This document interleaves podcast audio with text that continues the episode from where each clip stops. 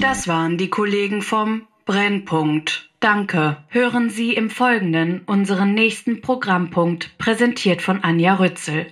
Wir wünschen Ihnen gute Unterhaltung. Das Traumschiff.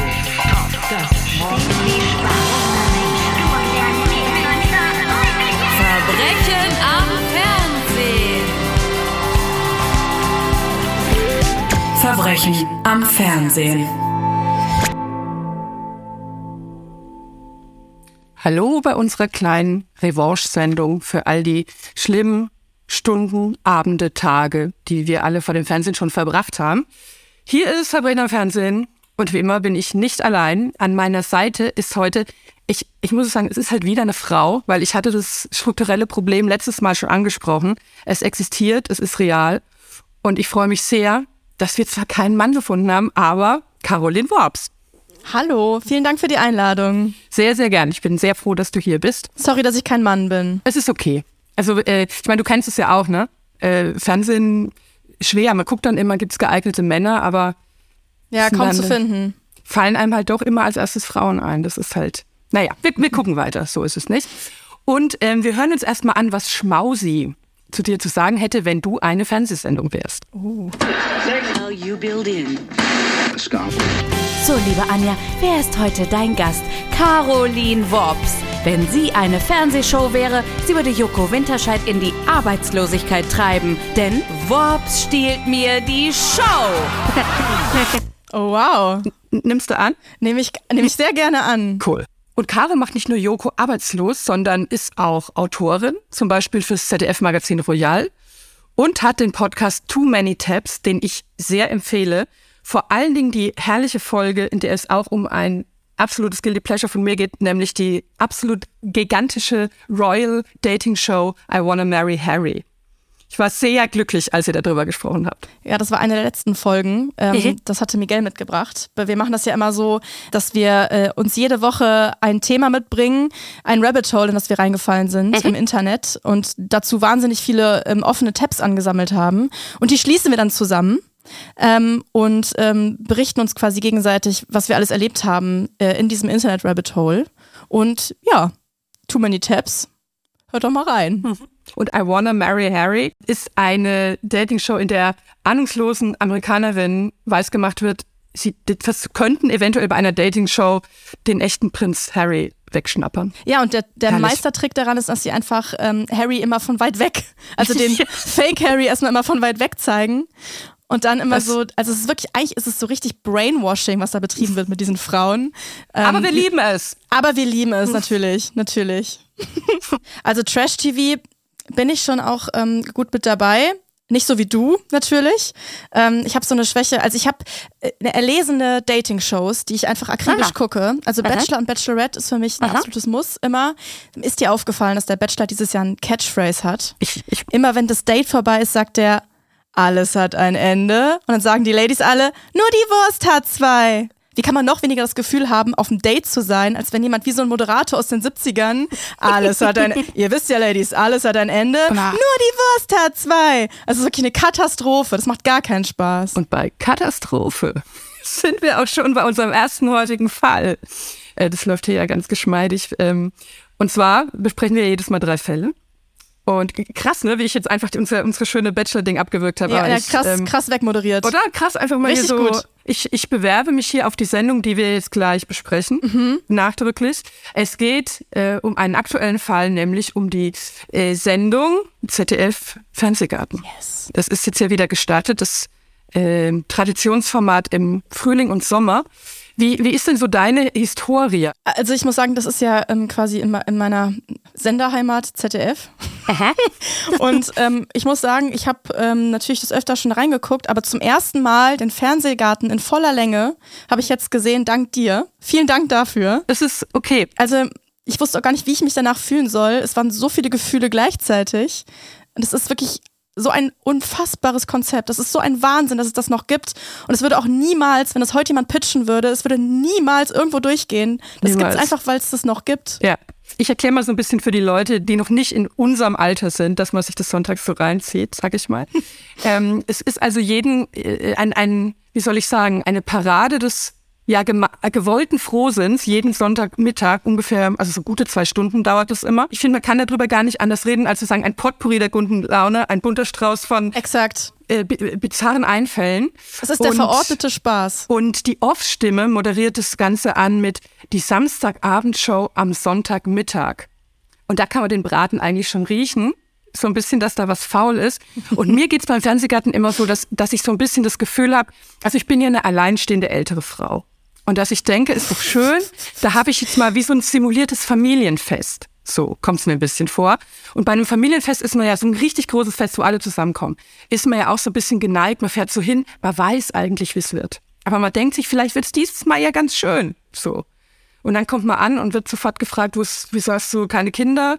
Und die Tante Erna zeigt dir irgendwie ihre Furunkel am Rücken. Ist mir beim letzten Familienfest genau so passiert. Tatsächlich. Ja, Oh am, nein. am unteren Rücken. Es war wirklich, da wurde, wurden sämtliche Hemdchen hochgeschoben und guck mal da und so. Oh. So ist es ein bisschen mit, mit dem Fernsehgarten. So ist es ein bisschen, ja. Es sind irgendwie alle vertreten. Es ist wirklich, also ähm, Gruppen von Männern in Schalke-Trikots, sehr viele so Richtung deine Tante Erna wahrscheinlich. Dann diese tausend Kinder, die da tanzen. Tausend bunte angezogene Kinder, wo ich mir denke, die kriegen die alle Feiertagszuschlag? Wahrscheinlich nicht. Wahrscheinlich Tanzen die da nicht. freiwillig drei Stunden lang? Das ist wirklich alles ähm, ein absoluter Wahnsinn, was da passiert. Und wo du das auch gerade sagst mit ähm, alleinstehende Frau, mir ist aufgefallen, dass Kiwi sich da ganz, ähm, ganz stark auch so auf so einer ähm, emotionalen und psychologischen Ebene an die Leute wendet. Sie sagt, ähm, wenn man noch nicht da war, dann sollen jetzt alle kommen, mal in den Fernsehgarten, weil zusammen ist man weniger allein. Genau. Und später sagt sie auch noch, alles, was wir jetzt wollen, die nächsten 135 Minuten, ist Liebe, glücklich sein, nur gute Gefühle. Und ich finde, das ist so, also in Verbindung mit diesem, wir sind alle so einsam, kommt hier hin. Es wirkt irgendwie wie so eine weirde Sekte, dieser Fernsehgarten. Ja, ja, es ist absolut wahr. Weil, also Andrea Kiewel ist die Moderatorin und äh, sie Ah, das haben wir noch gar nicht gesagt, genau. Ja. Kiwi. Ja, weil wir sind so drin in dieser, in dieser Fernsehgarten-Bubble einfach so. Genau, genannt Kiwi, Andrea Kiwi. Sie kommt im pinkfarbenen Anzug und es gibt eine Szene, da trifft sie auf drei Zuschauerinnen ebenfalls im pinkfarbenen Anzug. Und da dachte ich auch so, es ist ein Sekten, es ist so eine, so eine komische, weiß ich gar nicht, Nanunana-Sekte oder, ähm, ich weiß gar nicht, in welcher Sekte man statt Gewändern pinke Hosenanzüge tragen würde. Ja, das passt sehr. Ähm, sie sagt äh, von sich selbst, diese Moderation ist ein Traumjob. Ja. Es ist auch so ein bisschen märchenhaft. Ne? Es sieht so ein bisschen aus wie das Teletubbyland. Das ist ja am Gelände vom Lerchenberg im ZDF, so eine Outdoor-Sache, muss man vielleicht noch dazu sagen. Und sie sagt, es ist Heiratsantrag, Hochzeitsnacht, Geburtstag und Silvester auf einmal. Das sind für mich alles Horrorvorstellungen. Ja, das habe ich Tatsächlich mir auch gedacht. damit äh, ihr beim Zuhören ein bisschen einen Vibe davon kriegt, hat mein äh, Trusty Verbrechen am Fernsehen Theaterensemble mal eine Szene nachgespielt. Kiwi begrüßt ihre ersten zwei Gäste. Nein, nein, nein, nein, nein, nein, nein, nein, nein, nein, nein. Stehen bleiben. Und die noch sitzen, bitte erheben Sie sich von den Plätzen, denn jetzt wird es königlich. Jetzt kommen die Könige der Comedy. Er fragt sich, glaube ich, häufiger, wer bin ich und wenn ja, wie viele? Und der andere hat nicht nur die Haare schön. Hier sind Matze Knob und Bülent Ceylan. Ja, hallo, hey, hey,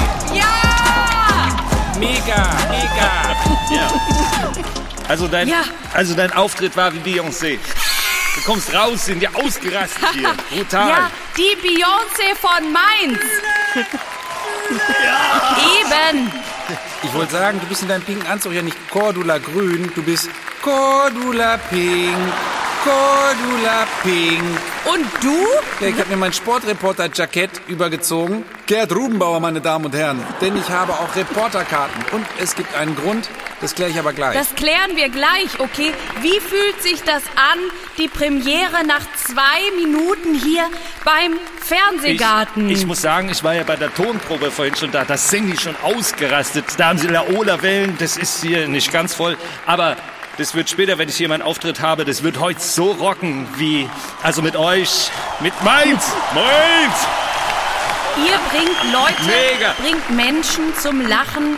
Ich glaube, nichts, nichts erfreut uns aktuell gerade mehr, als wenn wir aus voller Kehle und mit wackelndem Bauch lachen können. was macht euch, also was bringt euch zum Lachen? Also außer über mich. Ich meine, habt ihr das eben gehört? Hier sagte einer heute schon zu mir, ich habe so große Ohren wie König Charles. Also ich muss auch sagen, meine Zuschauer, also wenn ich irgendwo live spiele, äh, bringe ich eh schon zum Lachen. Vor allem die Antworten von den Zuschauern. Ich habe einmal gefragt, wie heißt du da? Hat er gesagt, äh, ich war gerade auf Toilette. Manchmal denken, glaube ich, Zuhörerinnen, das ist hier alles stark zugespitzt und übertrieben. Es ist in Wahrheit extrem naturalistisch. Also Ja. so, so läuft's halt. Das Ne? hat sich genauso zugetragen. Ich fand Ja. den ähm, Beyoncé von Mainz Gag ganz gut, Mhm. muss ich sagen. Okay. Da, da habe ich geschmunzelt.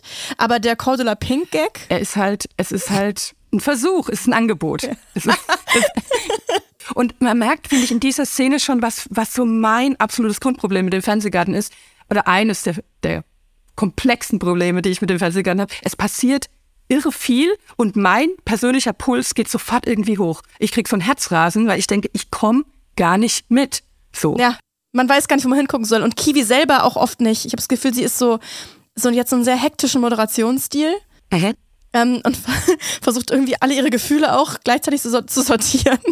Aber ja, es passiert einfach zu viel. Ja. Das mit dem King Charles und den Ohren, das habe ich ihm ja auch, also da hat sie am Anfang gefragt, was, ähm, was sie und Prinz Charles äh, gemeinsam haben. Und da gab es halt so Boomer-Männer, die dann halt so Gags machen wollten, die aber am Aha. Ende dann auch so Body-Shaming waren. Aha. Ihr habt beide große Ohren und hat, hat er Aha. sich richtig geil gefühlt. Der Mann hat da richtig delivered in dem Moment. Ich habe mich gefragt, hat sie, hat Kiwi wirklich gedacht, er meint ihre Ohren, weil er meinte ja Ohren, Zwinker Zwonker, oder? Oder Ah, bin ich jetzt der alte, sein. oder bin ich der alte Saubär in dem Moment? Vielleicht, ich, vielleicht, vielleicht, vielleicht ne? Anja, ja.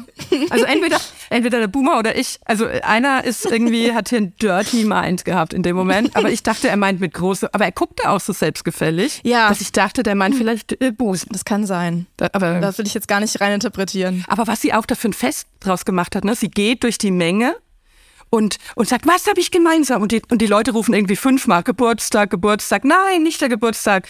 Ja, sie sind genauso charmant und, und, und Ja. was weiß ich. Tolles dann was- Lächeln. Ja, und dann was, die Größe. Ja, sie sind beide angeblich- 1,78 groß. Aber du wirst es nie mehr vergessen, wie groß Prinz Nee. Charles, äh, König Charles ist. Oh Gott, um Gottes Willen. Was sag ich? ähm, und, und da fand ich aber auch, wie sie mit den Leuten redet. Ähm, kennst du diese Szene, wo äh, Sebastian Kurz, der ehemalige österreichische Bundeskanzler, zu so alten Leuten geht und so leutselig mit denen reden will und sagt, na, habt schon gegessen? Ja, sind sie ja. schon geimpft? So ein bisschen, oder? So was habe ich denn gemeinsam? Es ist so ein bisschen, ja, mit so, wie wenn man so ähm, auf dem Familienfeier die alten Leute so entertainen muss. genau. So, dass man die so mit, die hören schlecht und das ist irgendwie auch, muss man so ein bisschen ähm, da humormäßig sich anpassen und die so ein bisschen mit reinholen ins Boot. Ja. Das Man übernimmt meistens so eine Tante übernimmt diese Aufgabe Ja. meistens. Und das ist Ja. Kiwi für mich. Genau, man neigt sich so ein bisschen runter Ja. na, und erklärt es nochmal. Und naja, ich habe mal eine kleine Anklageschrift vorbereitet, die ich jetzt verlesen würde, die mal so ein bisschen konkret zuspitzt, was ich dem Fernsehgarten als solchem vorwerfe. Denn ich habe ihn schon lange auf dem Keker. Der ZDF-Fernsehgarten ist das famoste TV-Reservat, in dem noch spontan Polonaisen aus dem Publikum ausbrechen, die von Männern in schwarz-rot-goldenen Cowboyhüten angeführt werden. Und in dem Comedy-Stand-Ups mit dem Witzversuch enden, dass ein Vater froh ist, dass sein Sohn nicht schwul ist. Der Fernsehgarten wirkt, als hätten Sender und Produktion ihn irgendwann unbemerkt zugesperrt und der Weiterverwurstelung in Eigenregie überlassen. Weil die Ansprüche und Werte, die man hoffentlich an das ZDF-Restprogramm anlegt, hier ohnehin nicht mehr erfüllt werden können. Das würde ich unterschreiben. Ähm, da möchte ich dich aber nochmal darauf hinweisen, ähm, dass es ja auch einen wunderschönen emotionalen Moment gab in dieser Folge. Den hast du jetzt verschwiegen. Es gab einen Heiratsantrag. Oh Gott, nein, ja. Hast du das gesehen? Während ja. die Prinzen gesungen haben? Die Prinzen haben ein Medley gesungen. Und die Prinzen, muss man sagen, sind im Fernsehgarten-Kontext eigentlich schon High-Class-Gäste. Während die Prinzen interviewt wurden von Kiwi, hat man am Rand der Bühne gesehen, wie drei Menschen sich auf die Bühne geschlichen haben. Und dann ist der eine Mann vor der Frau auf die Knie gegangen und hat ihr einen Heiratsantrag gemacht, während der dritte Mann, der aus irgendeinem Grund dabei stand, mit Sonnenbrille und, und Anglerhut, so hier, hier, so auf die drauf gezeigt hat, hier passiert jetzt was. Und ist das komplette Interview abgebrochen worden, haben sie den Heiratsantrag vor Kiwi und den Prinzen nochmal rekreiert. Das war Wahnsinn, finde ich. Das war nur, das war noch ein kleiner Teil von dem ganzen Wahnsinn, der passiert ist. Und das war tatsächlich, also so wie dieses hektische ähm, Interview hier mit Matze Knob und Bülent Ceylan. Übrigens, falls ihr euch fragt, natürlich hat Matze Knob noch, noch Lothar Matthäus und Oliver Kahn ich sag mal, imitiert. Ich habe die ganze Zeit auf Luca Toni gewartet, das kam Ja. nicht. Ja, Ja. das ist ja mein persönlicher Herzensliebling, aber vielleicht im Off, man weiß es nicht. Na, jedenfalls, da hat man ja so im Kleinen gesehen. Ne? Es ist wahnsinnig hektisch und, und nichts ist irgendwie stringent und nichts wird zu Ende gedacht. Und so wie das im Kleinen in diesem Mini-Interview war, ist es ja im Ganzen in der Sendung. Ja. Ich habe mir so aufgeschrieben, was alles so passiert. Ne? Also es gibt ein Torwandschießen, angeleitet von Matze Knob. Das findet aber irgendwo im Off hinter sieben Hügeln da irgendwo Mhm. statt auf dem Berg. Es gucken auch, glaube ich, nur etwa 20 Leute zu, so wie ich das gesehen habe. Das findet nicht so Interesse. Dann ist eben dieser Auftritt von den Prinzen. Der parallele Heiratsantrag äh, findet statt. Äh, dann, ach, den liebte ich auch. Dann kommt so ein kleiner Italiener mit Regenbogen-Leggings. Der mit dem eigentlich- Weltrekord. der, eig der eigentlich einen Simultanübersetzer haben sollte, der aber offensichtlich nicht, nicht funktioniert und er hört ihn nicht und er sagt immer, No, they have to switch to English then. genau, er sagt immer, non ti sento, non ti sento. Und sie ignoriert es aber auch ein paar Mal, ne? Ja. Switcht dann aber erstmal relativ souverän, erstmal, Ja. und, und fragt ihn nämlich, you're from Italy, this is the crane. Also sie, deutet sie so auf einen wirklich riesigen, nicht übersehbaren Kran. Den er sich ja gewünscht haben muss für seinen Weltrekord. This is the crane. Was ich auch geil finde, also er, ich glaube, der Weltrekord ist ja, dass er irgendwie in, in 30 Meter Höhe sich 30 Meter hangelt und dann sagt Genau, an sie, dieser Querstange so, ne? Genau, und dann, dann macht Kiwi das nämlich so, dass sie ihm viel Glück wünschen will und spuckt ihm dreimal über die Schulter und er checkt gar nicht, was gerade abgeht und sagt sie, yes, don't say grazie. Don't say grazie ist eigentlich auch wahnsinnig, ein wahnsinnig guter äh, Satz für so einen Sommerhit. Finde ich auch. Für so einen Sommerhit, äh, der davon handelt, dass, äh, dass, ich, dass so eigentlich ein Urlaubsflirt nix äh, wird, weil die sich nicht verstehen. Ja, so grazie für nichts, ne? Ne? Ja, don't say. Genau. ähm, genau, also das passiert. Gleichzeitig ist aber der Patissier des Jahres noch damit beschäftigt, eine Tarte en Citron zu backen. Ähm, dann kommt Giovanni Zarella und singt Sempre Sempre. Der hätte doch helfen können. Das ist ein Banger. Sempre, Ja? sempre finde ich äh, saugeil. Wie stehst du generell zu Giovanni Zarella?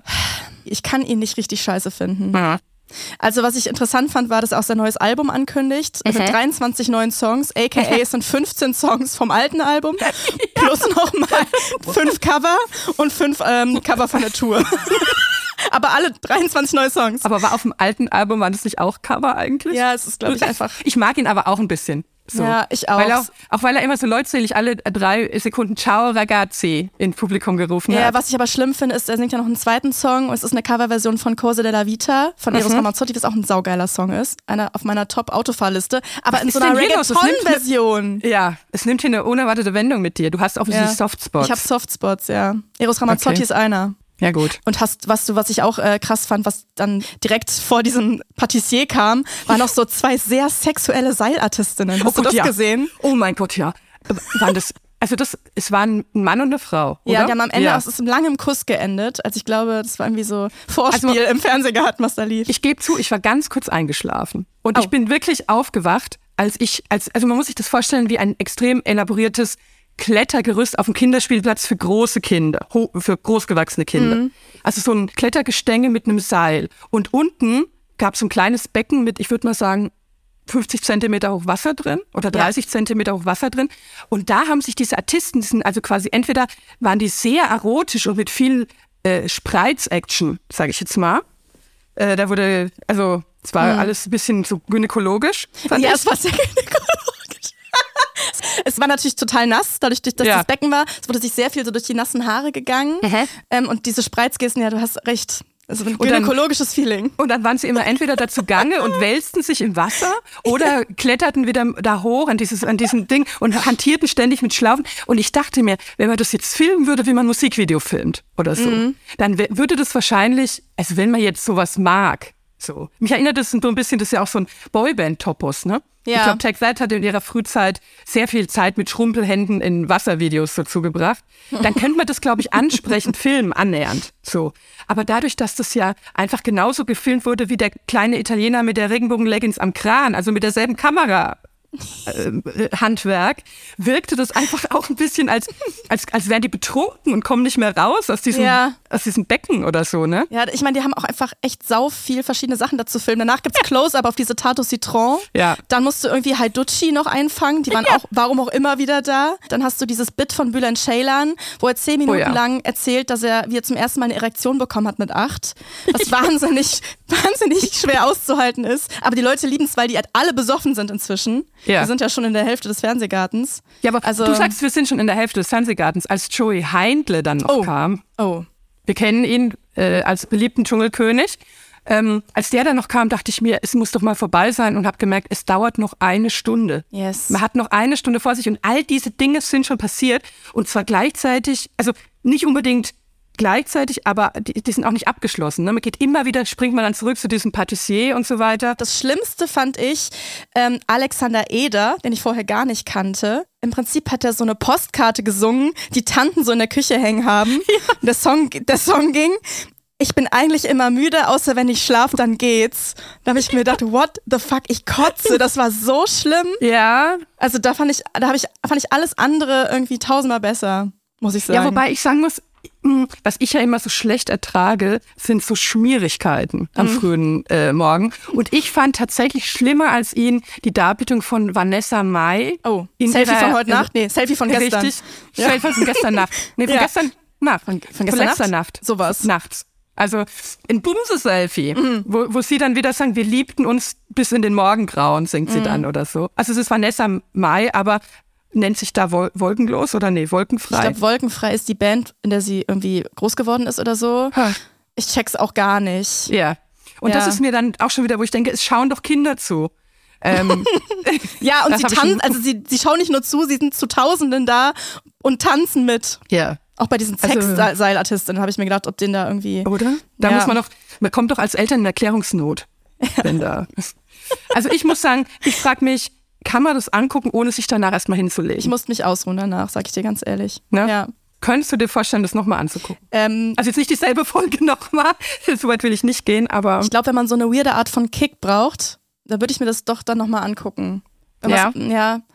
Es macht was mit einem. ich, ich will, dass der Fernsehgarten jetzt äh, weggeht. Oh, okay. Ja. Weil, also ich, ich, ja, ich habe ihn, also ich habe ihn auf, auf der Liste sozusagen, seit ich, ähm, letztes, letztes Jahr gab es da unschöne Vorfälle, äh, an deren äh, Tiefpunkt in einer Sendung dreimal äh, Laila gesungen wurde. Mm. Weil sie so, so, sich so toll fanden, wie, wie sie jetzt hier gegen den Zeitgeist gehen. Stimmt, ich erinnere mich. Ja. Und da dachte ich mir so, jetzt gucken wir mal, wie, ob sie sich jetzt ein bisschen berappeln. Aber ich wäre jetzt bereit, mein Urteil zu fällen. Und das Urteil lautet, Prompt Knast. Fühle ich sehr. oder? Ja. Falls einer dann mal so einen richtig schlimmen Sonntag will, dann kann man ja genug in der Mediathek noch nacharbeiten. Also, insofern. Ähm, als zweiten Fall bringt ja immer mein Gast etwas mit und du hattest die Wahl zwischen einem Gasthass, irgendwas, was dich seit Jahren umtreibt und wild macht, und einem äh, sogenannten Guilty Pleasure, also irgendwas, wo du den Verdacht hast, man könnte es auch scheiße finden, aber du liebst es sehr. Was hast du dabei? Es ist ein Guilty Pleasure geworden. Es ist ähm, äh, auf eine Art irgendwie mein trauriger Safe Space. es handelt sich um das Traumschiff. Schön. also, Hast du dich gefreut? Nee, ich habe mich tatsächlich gefreut, weil das Traumschiff ist für mich äh, aus meinem Leben nicht mehr wegzudenken. tatsächlich. Sagen kann ich von sehr wenig Sachen sagen. Äh, das ist mein trauriger Safe Space. Ja, das, ähm, Ich bin late Traumschiff-Fan, muss man dazu sagen. Ich bin erst eingestiegen, seit äh, Florian Silbereisen Captain ist. Okay. Also der hat mich da reingeholt. Ich habe das vorher nicht richtig auf dem Schirm gehabt, aber seit Florian Silbereisen dabei ist, gucke ich es akribisch. Ich habe alle Folgen gesehen. Ich gucke weil du besessen Feier. bist von, Ich von weiß Florian nicht. Silbereisen generell. Es, nee, gar nicht unbedingt. Es ist diese Rolle. Es ist irgendwas an diesen Durchsagen, die er macht. Hier spricht ihr Kapitän. Ich liebe das, wenn er so, also da fühle ich mich irgendwie so, das ist mein Hafen, um Mhm. in diesem, um dich- diesem Bild zu das- bleiben.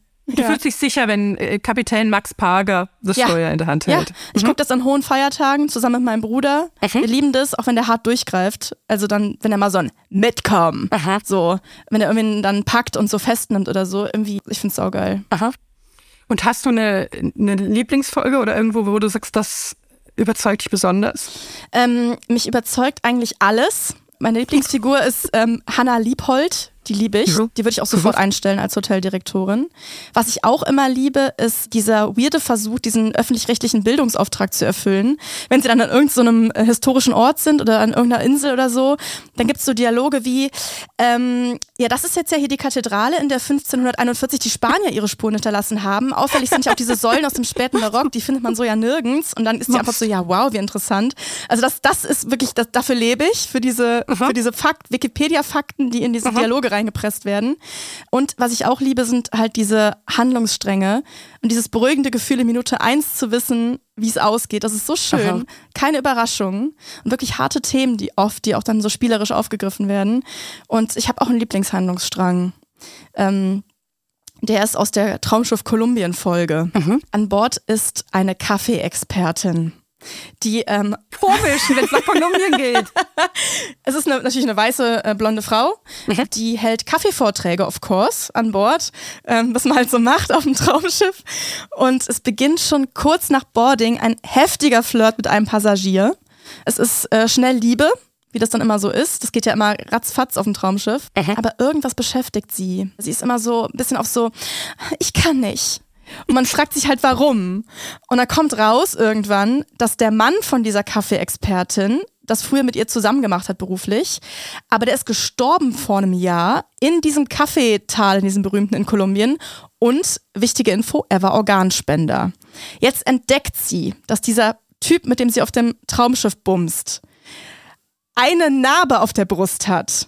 Sie findet raus, der Typ hatte vor exakt einem Jahr eine Herz-OP und sie weiß einfach sofort, scheiße, der Typ hat das Herz von meinem toten Mann. Ich kann nicht weitermachen, das ist falsch. Da ist das Herz von dem toten Kaffeeexperten drin, mit dem sie vorher. Exakt. So, und der Typ erklärt Und das hat sie gespürt, aber das, quasi. das, das hat sie in dem Moment realisiert. Sie sieht diese Narbe, das, die Daten matchen ähm, und sie fühlt sich hingezogen. Das muss, das muss so sein. Ja. Der Typ erklärt ihr dann, er hätte nach dieser Herz-OP im Krankenhaus gelegen, immer auf das, im Krankenzimmer, also ich weiß nicht, keine Ahnung, aber in diesem Krankenhauszimmer hätte er immer auf das Bild von einer Palme gestarrt, in diesem Kaffeetal in Kolumbien. Und deswegen hätte er gemerkt, das Leben ist wertvoll. Das ist kann ich mir. So, dann sind sie zusammen in exakt diesem Kaffeetal. Natürlich kommt es dazu, wo der Mann gestorben ist, wo sie irgendwie ihre Passion hat. Der Typ hat dieses Bild im Krankenhaus gesehen mit dem neuen Herzen. Und dann lässt sie ihn stehen, weil es ist ihr zu viel. Lass mich endlich in Ruhe. Verschwinde. Jetzt hau ab. Und dann hat er einen Zusammenbruch in dem Kaffeetal an exakt dieser Palme wegen der- seiner Herzprobleme. Ach, Moment mal, die Palme aus dem Krankenzimmer ist. Die ist real. Die, genau diese Palme Die finden sie dann dort. Die, find, Es die ist eine- findet er. Es Also ist er quasi eine geht auf Sehenswürdigkeitspalme. er geht auf eigene Faust los und sucht die Palme und hat sie endlich gefunden und sinkt nieder. Sie findet ihn. Sie kommt nochmal zurück, weil er ist missing. Sie findet ihn, sie knallt ihm sofort eine zum Aufwachen. Der Typ hat, der Typ hatte eine Herztransplantation, aber fuck it. Sie gibt ihm eine Ohrfeige und schreit, du kannst doch nicht so mit deinem Leben spielen. Und er sagt, was kümmert's dich? Ich mach, was ich will, das ist mein Leben. Und dann schreit sie, aber nicht mit dem Herz von meinem Mann. Und dann ist es raus. Und sie haben eine Aussprache. Zunächst ist alles gut, ne? Wir können uns neue Erinnerungen schaffen. Und dann kommt es aber erneut zum Eklat, kurz vor, ähm, kurz vor Ende mit den Wunderkerzen, weißt du, wenn sie mal reinkommen mit den Wunderkerzen. Da. Meinst du? gibt es so eine kurze Spannungskurve nach oben, weil sie landet natürlich wieder im Bett und sie, er erwischt sie, wie sie morgens sein Herz abhört. Und dann ist Sense bei ihm, weil, weil er ist dann so, ich bin nicht Felix. So, Mit einem Stethoskop? Nee, sie sitzt, also er, also sie denkt, er schläft noch und dann sitzt sie, liegt sie so auf seiner, mit dem, mit dem Ohr auf seiner Brust und hört so, ob das Herz von Felix daran schlägt. Ich kann nicht Ähm, mehr. Ja, es ist wirklich Wahnsinn. Und das ist halt einfach, da, da kommt es wieder erneut fast zum Bruch wegen dieser Spenderherz-Situation. Aber wie es immer ist, unvermittelt, natürlich am Ende Happy End. Alle sitzen beim Captain's Dinner, Torte mit Wunderkerzen, Rede von Florian Silbereisen. ähm, vielleicht öffnet sich da eine Tür, wo man nur eine Mauer gesehen hätte. Ja, das ist halt ein begabter, so ein, so ein Sinnspruch-Kalendertexter einfach nebenher, ne? Total. Also ich finde, die Handlung ist schon Premium. Das ist Wahnsinn, oder? Das ist, glaube ich, das Beste, was ich da je gesehen habe. Ich, ich muss auch wirklich sagen, weil sie, sie werden ja immer dreister. Ich kenne das ja wirklich noch aus den 80er Jahren. Äh, Das Raumschiff gibt's ja jetzt irgendwie seit 42 Jahren, meine ich, oder so. Und damals hätte man sich das so dreist nicht getraut. Tatsächlich. Und gerade so jetzt in der Silbereisen-Ära, was ich auch krass finde, er ist erst der fünfte Kapitän irgendwie in, in all der Zeit. Und da äh, scheißen sie sich einfach gar nichts mehr, so was auf Plausibilität geht. Ich mochte wahnsinnig, also mein, Sil- mein liebster Silbereisen-Plot ist ein Umweltaktivist ist auf dem Weg zu einer Protestaktion in Schweden, im Wald in Schweden. Ja. Und wie reist man als Umweltaktivist mit dem Kreuzfahrtschiff? Ja, klar. Na klar. Und verliebt sich dann in eine, natürlich, Sägewerksbesitzerin. Würdest du denn, Anja, du als, du als, ähm, Anja, du als äh, Traumschiff-Konnoisseurin, würdest Ja. du mir dann empfehlen, mich dann nochmal in die ganz alten Folgen richtig einzuarbeiten mit den anderen Ja. Kapitänen? Lohnt sich das, da nochmal reinzugehen? Unbedingt, Okay. unbedingt, weil da, das sind halt auch so diese ganzen Bund, halt Westbundesrepublik deutschen Stars. Äh, tatsächlich. Also es war ja wirklich super hochklassig besetzt irgendwie. Da war dann ja ständig irgendwie so äh, Günther Fitzmann, Uschi Glas, so diese ganzen Granden, sag ich mal. Und was ich damals noch krasser fand, ist, da war, das war immer so ein, so ein Wechselspiel zwischen ein Spiel mit der Sehnsucht nach den großen exotischen Zielen, so, aber gleichzeitig immer so dieses, aber sei dir gewiss, äh, auch die Leute im Luxus haben es nicht leicht. Ja. Weil äh, wenn du aufs Traumschiff gehst, musst du damit rechnen, es kommt der Mensch, den du nie wieder wieder treffen wolltest in deinem Leben. Mhm. Heiratsschwindler, äh, totgeglaubte Zwillingsbrüder Ja. und so, die tauchen da ja immer alle auf. Ne? Und das war ja immer so, irgendwie fand ich es damals auch so, also schon amüsant, aber auch irgendwie so immer ein bisschen pädagogisch mit dabei. Das ist es So. eben. Da ist immer was da, da ist was dahinter, wie man so sagt, ne? Ja. So ein Plot. so ein Plot. Oder dann so vom Saulus zum Paulus. Ich hasse Kinder. Äh, oh, ich lerne eine Frau kennen, die ein Kind hat, jetzt liebe ich Kinder. Ja, genau. Also, äh, äh, sowas. Ja. Und, äh, und, und so Herztransplantation, das ist, glaube ich, auch ähm, die Geschichte der Herztransplantation im bundesdeutschen Traumschiff. Das wäre auch mal eine schöne Arbeit, die man mal. Ach, aber ich bin so fasziniert, gerade glaube ich, von diesem totalen mir doch egal, ob, also wir, wir ziehen das jetzt durch, wir wissen selber, es ist ja der denkbar größte Schmonzes. Ja. Ähm, Aber also das will so- man auch sehen. Du willst, du, du guckst es ja exakt dafür. Du willst dich irgendwie gut fühlen.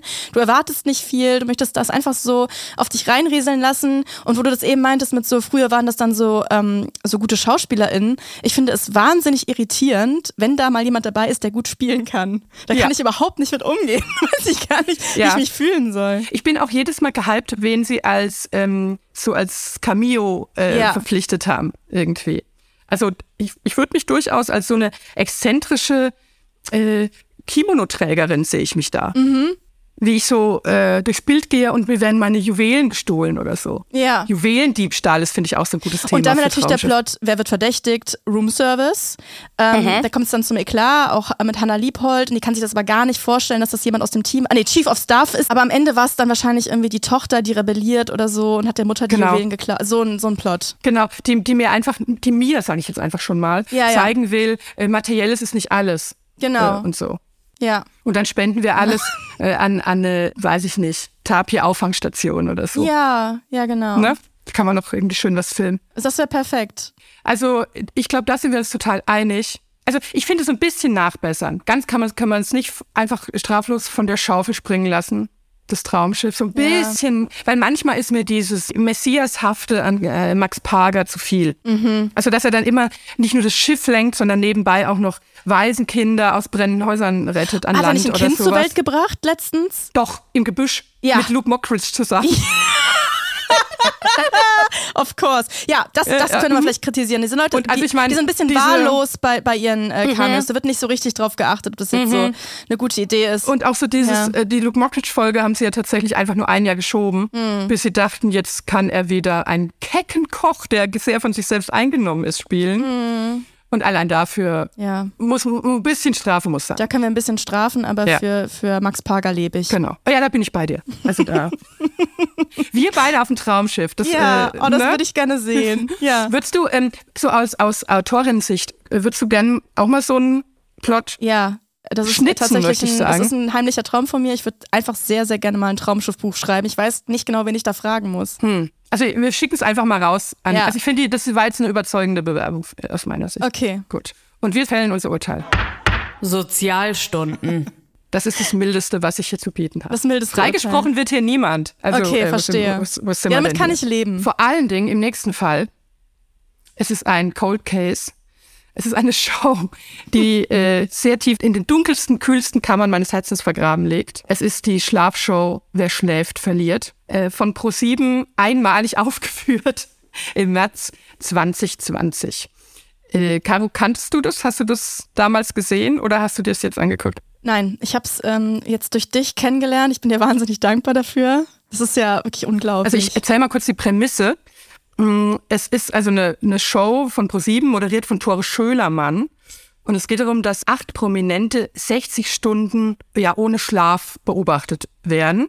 Und das ist aber quasi bevor die Sendung beginnt. Also die sind vorher schon tagelang weggesperrt und dürfen nicht schlafen. Das konnte man im Livestream auch verfolgen, der mithin das langweiligste war, was ich je in meinem Leben gesehen habe. Also fantastisch einfach auch.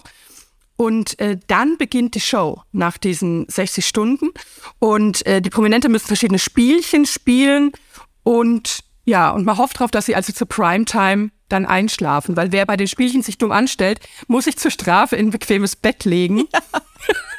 Bekommt so eine Gewichtstherapiedecke drauf und, und eine Schlafbrille und so. Es wird alles getan, um ihn zum Einschlafen zu bringen. Und äh, wir, wir schauen quasi dabei zu. Und es klingt lahm, aber es ist fantastisch in seiner Hilflosigkeit. Um die Brisanz zu zeigen, die in dieser ja vermeintlich erstmal doch recht friedlichen Versuchsanordnung steckt, ähm, hat mein Theaterensemble mal das Ende eingespielt. Nicht ganz das Ende, aber fast das Ende, um zu zeigen, wie renitent diese Prominenten, also nach 60 Stunden ohne Schlaf werden, weil die am Ende das gemacht haben, was ich mir so oft wünsche, nämlich einfach nicht mehr mitgespielt. Und äh, Wayne Carpendale hat die Faxen dicke.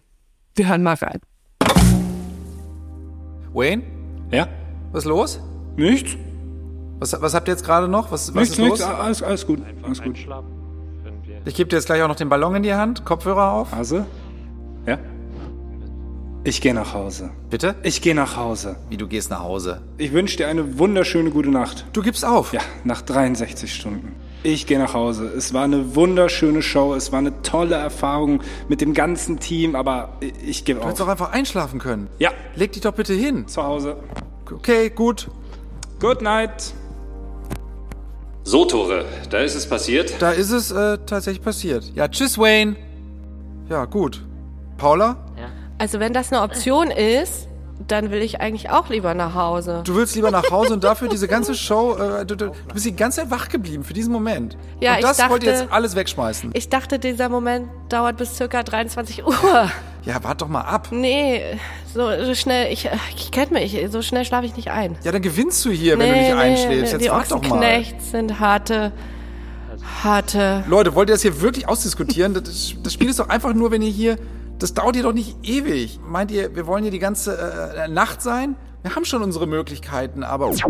Faszinierend, dass endlich mal jemand aufbegehrt. ja, das stimmt. Also in, in der Show. Ich ich wünsche mir brauche das dafür ich, minus 60 Stunden Schlaf. Ich wünsche mir das ja so oft, äh, das habe hab ich in einer anderen Folge schon mal besprochen, bei, bei Germany's Next Topmodel, dass die einfach sagen, ja, pff, schneid uns entweder allen die Haare rappelkurz oder keiner oder einfach mal so sagen, nee. Und ich, ich bin aber überrascht, dass es Wayne Carpendale ist. Weil ich dachte, der hat ja auch schon viel durch. Das so. kommt so ein bisschen aus dem Nichts, ne? Mhm. Ich hatte das Gefühl, hatten- es ist so ein bisschen, also vielleicht fällt ihm irgendwie auf, dass es würdelos ist, im Fernsehen einzuschlafen, dass er so ein bisschen irgendwie, ähm, äh, ja, ähm, plötzlich sich die Blöße nicht geben will, aber dann andererseits ist der Zug irgendwie ja schon längst abgefahren, glaube ich. Der ist schon richtig vorbei. Weil, und wir hatten, wir hatten äh, Wayne Carpendale hier schon mal bei einem anderen Cold Case als äh, Teilnehmenden, nämlich bei einer alten Wetten das Sendung, wo er Wettpate war, als ein Mann mh, so und so viele BHs mit Hilfe von Essstäbchen geöffnet hat. Oh, Und da das ging. dran. Das ging. Und das ging gut für ihn. und äh, ja, vor allen Dingen die Spielchen, die sie die ganze Zeit treiben, sind halt auch total albern, ne? Ja, also die komplett. müssen da irgendwie äh, eineinhalb Liter äh, Slushy möglichst schnell essen und Sand schippen ja. Also und Kartenhäuschen bauen. Also richtig dämlich einfach. Für mich ist eigentlich das Beste an der ganzen Show ähm, der Schlafmediziner Professor Dr. Ingo Vize. Ich finde das so geil wie ProSieben. Also das ist wirklich so ein, ein Hilfeschrei, diese Show. Denen ist halt nichts, wahrscheinlich anderes irgendwie eingefallen. Es war während Corona. Und dann wollen sie den Anschein geben von so einem irgendeiner wissenschaftlichen Dimension, dass sie mal schauen wollen, was Schlafentzug mit dem menschlichen Körper macht. Ja, genau. Und dann setzen sie eben diesen komischen Schlafmediziner dahin. Und das geilste Statement fand ich am Anfang direkt, also ohne Schlaf geht nicht. Ja, nicht schlafen macht müde. Nicht schlafen auch macht so müde. Ähm, was er auch noch mitgegeben hat, ähm, wenn man super müde ist, dann ärgert man sich eher, wenn was nicht klappt. Und man friert schneller, ne? Man friert schneller ähm, und dann, wenn jemand was gut gemacht hat, sagt er, ja, es war schon eine gute Leistung. Es hat wahrscheinlich was mit Motivation zu tun. ja, es ist, äh, er hat sein Diplom an der Büffel-Universität, äh, glaube ich, unter vielen Mühen abgeschlossen. Ja, und er sagt auch Ähm. über sich selber, er ist nicht der begnadete Schläfer. Aha. Da weiß ich auch nicht genau, was das heißt, aber dieser ganze Professor Dr. Ingo Vize, der ist für mich komplett mystisch. Der ist irgendwie für mich das Beste an der ganzen Sendung. Ja, wir würden ihn gerne mal wiedersehen. Ja. Ich verlese die Anklage. Alles klar. Wer schläft, verliert ist eine Show aus der TV-Frühzeit, in der Dramaturgie und Spannungsbögen noch nicht erfunden waren. Das Corona-bedingt fehlende Publikum legt die unambitionierte Läppischkeit der durchgeführten Spielchen so überwältigend trist frei, dass es beinahe schon wieder rührend ist. Wenn niemand klatscht, fällt einem erst einmal auf, dass es in Wahrheit auch gar nichts zu beklatschen gibt. Das fand ich nämlich das richtig krasse. Ich glaube, es wäre gar nicht so, so ein Schauspiel geworden, wenn da Publikum gewesen wäre, das gesagt hat, ja, ja, ja, ist schon lustig, ist schon gut, ist schon unterhaltsam. Aber wenn das einmal nicht ist, dann guckst du auf diese Sachen, dann war das auch ein bisschen wie so eine Kunstinstallation, wie so ein Happening, Ein bisschen schon. fand ich. Und Dies, es gibt lief die ganze Zeit diese, diese Meditations-, Konzentrationsmusik irgendwie. Und immer wenn ein neuer Trainer kam für ein neues Spiel, ist so ganz kurz I Get No Sleep so reingeballert. so ganz weird abgehackt, wo man dann so, glaube ich, immer so innerlich kurz hochgeschreckt ist. ja, Ähm, aber alles in allem einfach eine ganz, ganz komische Stimmung. Und niemand hat Ja. Bock, alle sind müde. Was ich schön glaub, es fand, war- war, dass dieser, das, ähm, was ich schön fand, war, dass ähm, Jürgen Kluckert da war, die Stimme von Benjamin Blümchen und Mr. Krabs und Chuck Norris Stimmt. und so. Der hat eine gute Mhm. Nachtgeschichte vorgelesen. ja, wo sie zählen mussten, wie oft das Wort und vorkommt. Ja, ne? ja, genau. War das das? Ja. Währenddessen Ja, lag aber Natascha. Ochsenknecht lag währenddessen schon im Strafbett. Das ist so toll, weil Natascha Ochsenknecht wurde ganz früh ins Bett geschickt. Ja. und lag da, also quasi eigentlich auch aufgebahrt und musste aber mit zwei Fingern immer so einen Luftballon außerhalb vom Bett festhalten. Und quasi, wenn sie einschläft, lässt sie den los und dann Ja. hat man so das, das Zeichen. Ja, die lag die ganze Zeit einfach da im Bett und hat ihr Ding gemacht. Aber Ja. hat sie richtig gut gemacht. Hat sie richtig gut gemacht. Und ähm, also es dauerte, glaube ich, sowas wie drei Stunden wahrscheinlich mit Werbe oder dreieinhalb vermutlich. äh, äh, keine Ahnung. Und was, was ich, ich habe mich dann, also es war ja auch die erste oder eine der ersten Sendungen, ähm, Corona-Sendung ohne Publikum. Das war ja tatsächlich im März 2020. Und dann, dann war das ja so ein Faszinosum irgendwie, diese, diese ver, total verpufften Witze von Tore Schönermann halt auch, Ja. die, er, die er so versucht hat. Das, ähm, wo ich so dachte, wahrscheinlich müsste man eigentlich in so einem Teststadium jede Show mal ohne Publikum drehen, angucken und, und schauen, ob sie dann trotzdem noch eine Existenzberechtigung Ja. irgendwie hat. Kein Publikum und dann noch so acht komplett übermüdete Menschen, sind dann auch eine tough Crowd. Also da Ja, vor allen Dingen wurden die, die wurden ja auch immer renitenter. Also Ja. so, als, als dann Wayne gegangen ist, war das, glaube ich, so das Highlight, aber die wurden halt zunehmend so ein bisschen so, Paula Lambert meinte, glaube ich, auch einmal so, ich dachte, das ist hier was, ein wissenschaftliches Experiment. als sie, glaube ich, wieder irgendwie so Kartenhäuschen bauen musste oder, oder irgendwie sowas. Ja. Und ich fand, es hätte auch so Potenzial gehabt, wenn das ein Theaterstück gewesen wäre. Also ich, dass irgendjemand ein Kissen nimmt und Tore Schölermann einfach erstickt. Ja. Oder mit dem, alle mit dem zusammen Preis, oder mit dem, so. was gab es nicht als Preis? Das goldene Kopfkissen. Ja, Das Ja, sich am das Ende dann ähm, tatsächlich Natascha Ochsenknecht holt. Genau. Ne? Die war als erste im Bett und äh, ist am Ende immer noch wach. Ja, weil sie haben dann am Ende, glaube ich, gemerkt, dass niemand einschläft. Ja. Oder, und, und zwar, ich glaube auch aus Trotz. Dass sie dann dachten, es ist zwar alles richtig schrecklich und ich hasse alles hier, ähm, aber ich gebe euch die Genugtuung nicht, dass ich jetzt einschlafe. Mhm. Ich, ich glaube, es ging dann gar nicht mehr um das Spiel. Ich glaube, die wollten den Schölermann bestrafen, ist meine, ist meine These. Und dann haben sie am Ende gesagt, gut, nachdem niemand einschläft, machen wir es jetzt so, wer zuerst buzzert, wenn das Lied Lalelu eingespielt wird, äh, der gewinnt dann. Ja. Und dann, also wie gesagt, ich hatte die Mutter Ochsenknecht völlig vergessen und dann hatte wie ein Zombie kam sie, oder wie in so einem Horrorfilm, wo man denkt, der Böse ist längst tot und er bäumt sich nochmal auf. Ein paar sind, glaube ich, wirklich eingeschlafen. Ist nicht Simon Gosejohann eingeschlafen? Ja, der ist Der ist eingeschlafen, eingeschlafen? ich. Ja. ja. Irgendwie, das will man wirklich nicht. Man will nicht im Fernsehen einschlafen, oder? Na gut. Also äh, abschließend würdest du sagen, also es ist natürlich ein Faszinosum, die Einschlafshow. Mhm. Und würdest du sagen, es hat dich mehr unterhalten oder mehr genervt, aufgeregt, ermüdet? Wie, wie waren deine Gefühle? Nimm Ich mich mal bin- mit in deine Ich Gefühlswelt. bin tatsächlich eingeschlafen. Also, Message Ja. ist angekommen bei mir. Ja. Äh, von Professor Dr. Äh, Vize. Mhm. Ähm, ich bin auch, ähm, wie er gesagt hat, zunehmend äh, gereizter geworden mit ähm, zunehmender Müdigkeit. Und so, ich fand es wirklich, also hard to watch teilweise. Ja. Das, das Konzept, also die Idee ist schon echt, ja, irgendwie naheliegend. Wer halt einschläft, verliert. aber so richtig will man das irgendwie auch nicht sehen. Vor allem diese, diese Szenen im Vorfeld aus diesem Haus, wo sie da 60 Stunden ähm, irgendwie wach Mhm. bleiben mussten, die hat mich wahnsinnig gelangweilt. Da ist ja wirklich auch Ja. nichts passiert. Ja. Ähm, aber ja, also diese ab und zu diese Umschnitte auf diese, diese würdelosen Close-ups, ähm, auf, auf diese komplett fassungslosen müden Gesichter, die gar nichts mehr gecheckt haben. Ähm, das hat mir schon auch ab und zu ganz gut gefallen. Es war, wir müssen es einfach mal sagen, es war wahnsinnig schlecht gemacht, aber es war trotzdem versehentlich sehr viel Schönes dabei.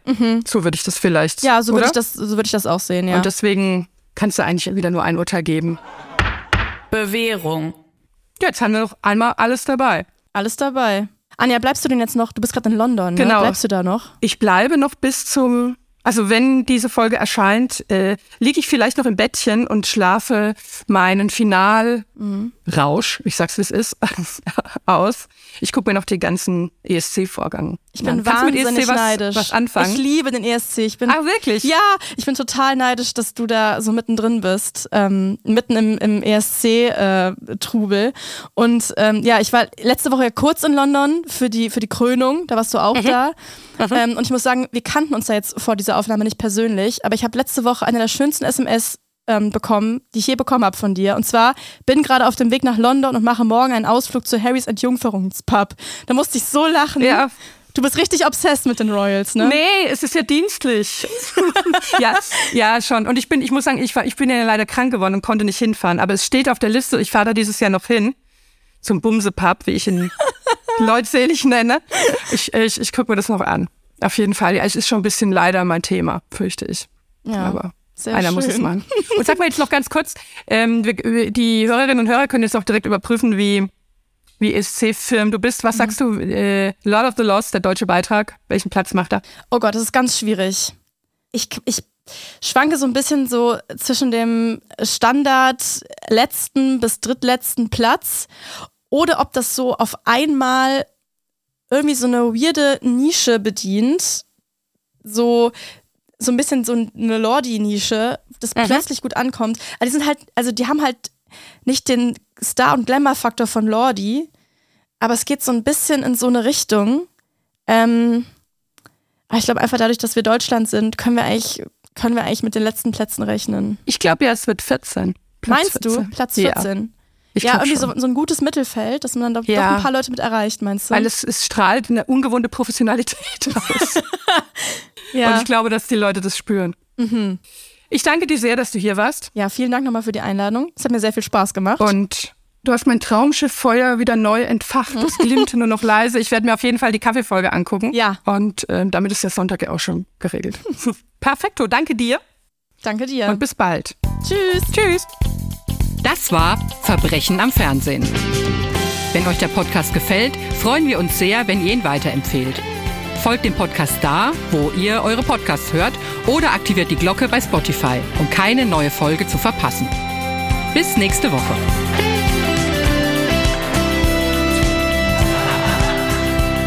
Verbrechen am Fernsehen ist ein Studio Bummens Original.